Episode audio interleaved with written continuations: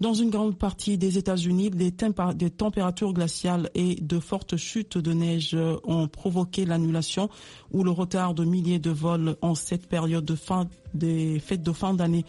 Des conditions très dangereuses pour se déplacer, avertissent les autorités. Plusieurs États ont déclaré l'état d'urgence comme l'Oklahoma et le Kentucky. Plus de 1700 vols ont été annulés hier par les aéroports de Chicago et Denver. L'agence météo de Buffalo, dans l'État de New York, dit qu'il s'agit d'une tempête ne survenant qu'une fois par génération.